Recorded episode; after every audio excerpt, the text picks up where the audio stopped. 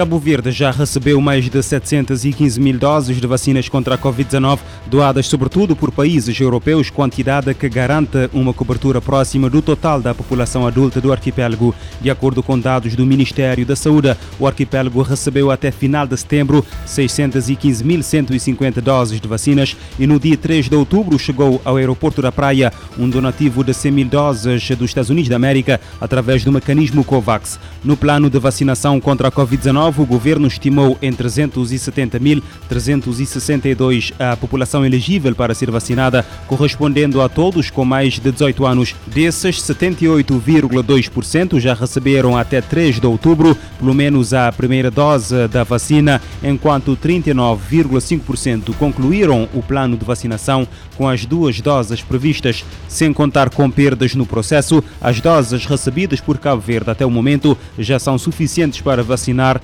mais de 357 mil pessoas no arquipélago. Até 3 de outubro, Cabo Verde utilizou 61% das doses de vacinas recebidas através do mecanismo COVAX e eh, doações de países parceiros.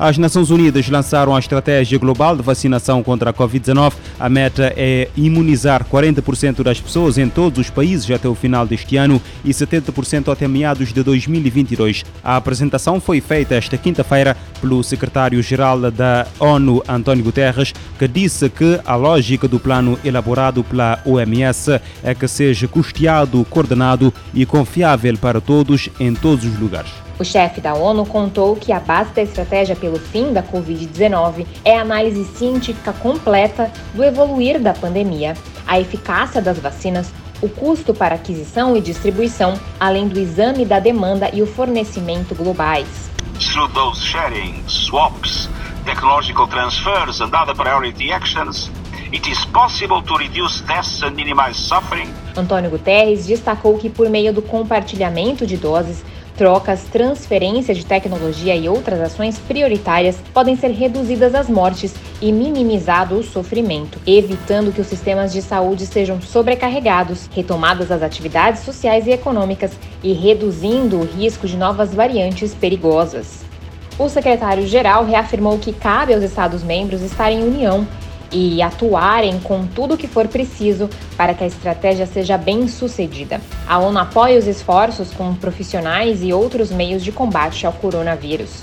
O líder das Nações Unidas ressaltou que, com a produção de vacinas, agora em torno de 1,5 bilhão de doses por mês, podem ser alcançadas 40% das pessoas em todos os países até o final do ano. Mas isso depende da mobilização de cerca de 8 bilhões de dólares para assegurar uma distribuição equitativa.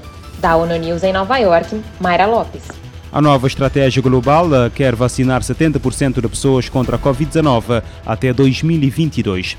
A Polícia Federal Brasileira deteve uma mulher que tentava embarcar para Lisboa com mais de 7 kg de cocaína na sua bagagem a partir do Aeroporto Internacional de Belo Horizonte. O anúncio foi feito na quinta-feira pela Força Policial. A detenção ocorreu no último fim de semana e a Polícia Federal não divulgou a nacionalidade da passageira, informando apenas que a mulher tem 31 anos. Já na segunda-feira, no aeroporto de Fortaleza, a Polícia Federal apreendeu mais de 4 kg de cocaína na bagagem de um colombiano que também tentava viajar para a capital portuguesa. O homem foi indiciado por tráfico internacional de drogas, crime que prevê pena de prisão de até 15 anos e encontra-se à disposição da Justiça Federal. Apesar de não ter produção própria de cocaína, o Brasil é um dos principais pontos de passagem da droga proveniente de outros países da América Latina, como destino a Europa, e Portugal tem se tornado numa das portas de passagem de estupefacientes para o continente europeu.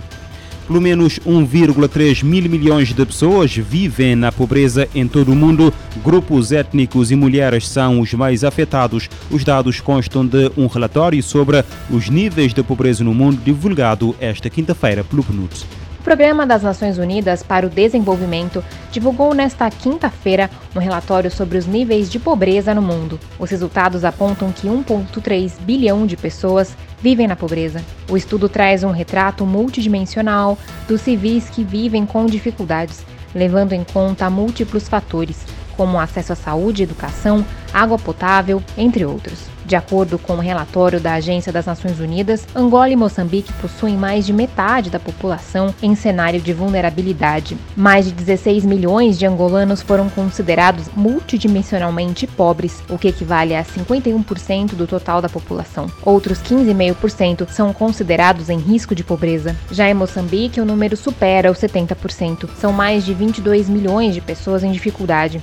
Desses, 63% vivem abaixo da linha da pobreza. Os dados reforçam outro achado do relatório, que indica que mais da metade das pessoas nessa situação estão na África subsaariana. Os resultados de São Tomé e Príncipe ficaram na casa dos 11% e do Brasil em 3,8%. No lançamento do relatório, o PNUD destacou a vulnerabilidade de grupos étnicos. O número aponta que pelo menos 90% de seus integrantes vivem com grandes privações. Ao citar o exemplo da América Latina, o PNUD afirma que os povos indígenas estão entre os mais pobres. Na Bolívia, as comunidades representam cerca de 44% da população. Entre elas, 75% das pessoas são consideradas multidimensionalmente pobres. Da ONU News em Nova York, Mayra Lopes. Programa das Nações Unidas para o Desenvolvimento afirma que o índice da pobreza demonstra desigualdades acentuadas entre grupos étnicos. A pesquisa também observa que mulheres são mais vulneráveis. Angola e Moçambique possuem mais da metade da população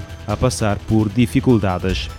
Cerca de um milhão de pessoas foram afetadas pelas graves inundações eh, que danificaram mais de 300 mil casas em grande parte da Tailândia, em plena crise sanitária e econômica motivada pela Covid-19, segundo informações avançadas hoje pela Cruz Vermelha Internacional. O organismo humanitário assinalou que as inundações, com um balanço provisório de nove mortos, coincidem com a crise provocada pela pandemia, que implicou a perda de centenas de milhares de empregos e o encerramento de numerosas atividades no país. Segundo o Departamento de Prevenção e Mitigação de Desastres, as fortes chuvas provocadas pela tempestade tropical Dianmu, desde 23 de setembro, atingiram mais de 7 mil localidades em 33 províncias no norte e centro do país, estando 17 ainda inundadas. Apesar dos receios iniciais, as inundações não atingiram de forma grave a capital Bangkok, ao contrário do que ocorreu em 2011. As inundações registradas há 10 anos, das mais graves do país asiático,